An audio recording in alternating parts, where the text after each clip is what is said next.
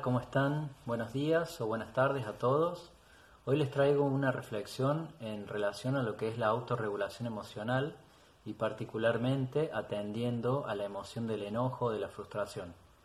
Está claro que a cualquiera nos puede ocurrir, incluso sucede de manera cotidiana, que determinadas situaciones no salgan como uno espera o determinadas personas no se comporten como uno quisiera y bueno, y esto nos trae una emoción de enojo, una frustración. Entonces, una técnica que yo suelo sugerir para poder autorregularme en esto y que ese enojo no empañe todo mi día y no cambie mi humor y mi actitud hacia otras actividades que yo tengo que hacer, es lo que yo le llamo la perspectiva. La perspectiva es aquel mecanismo por el cual uno puede saber la dimensión, la posición y el volumen relativo de una cosa en relación en el ambiente donde está. Hagamos de cuenta un dibujo, si yo tengo un árbol, una casa y un auto, si yo no dibujo con perspectiva, el árbol puede tener la misma altura que la casa o incluso el auto podría ser más grande que la casa. Y todos sabemos que eso es un dibujo, digamos así, mal hecho porque no está en perspectiva. Si yo ese dibujo lo rehago y lo hago en perspectiva, entonces la casa va a tener un tamaño relativo proporcional a una casa, el auto también y el árbol también. Cada elemento del dibujo yo voy a poder saber exactamente el tamaño relativo en base a las proporciones de acuerdo a cómo se distribuyen las distancias y los volúmenes.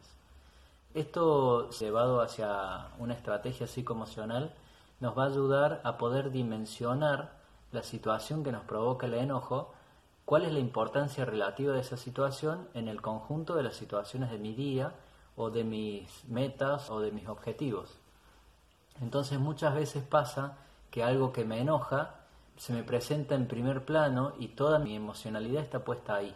Es como cuando se dice el árbol tapa el bosque, ¿no? Es como si el enojo tapara la posibilidad de disponer de otra actitud frente a otras situaciones. Es como si ese enojo me invadiera, me tomara y yo no pudiera salir de esa emoción para relacionarme y disponerme hacia otras cosas o hacia otras situaciones o hacia otras personas. Entonces la idea es poder poner en perspectiva esa situación que me da enojo o que me frustra y ver la posición relativa y el tamaño real de esa situación en relación a las otras situaciones que la acompañan. Entonces, hagamos de cuenta, yo voy de camino a mi trabajo o de camino a mi casa al final del día y hay una situación en la calle donde alguien se cruza, se, cruzan bocinazos. La cuestión es que yo termino molesto, fastidiado por esa situación y entonces yo tengo que tener la capacidad de poner en, en perspectiva esa situación. A ver, vuelvo a decir, yo estoy volviendo de un día de trabajo, que me da placer poder tener el trabajo que tengo y poder tener el sustento a partir de ese trabajo, que es lo que yo elijo y amo hacer en la vida.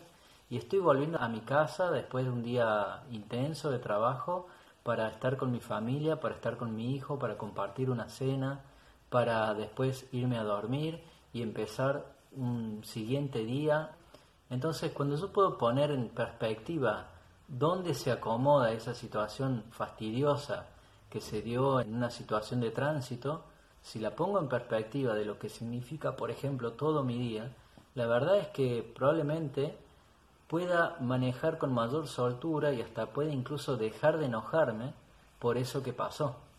Porque evidentemente un intercambio de bocinas, un intercambio de opiniones en la calle es mucho más chiquito y mucho menos importante que volver a casa, de volver a estar con mi familia, de cenar con ellos, de haber tenido una jornada gratificante de trabajo. Entonces, cuando yo puedo poner en perspectiva estas situaciones, es mucho más fácil regular el enojo, ¿no? Es como darle lugar y ubicarlo, entre comillas, en la, en la estantería que le corresponde.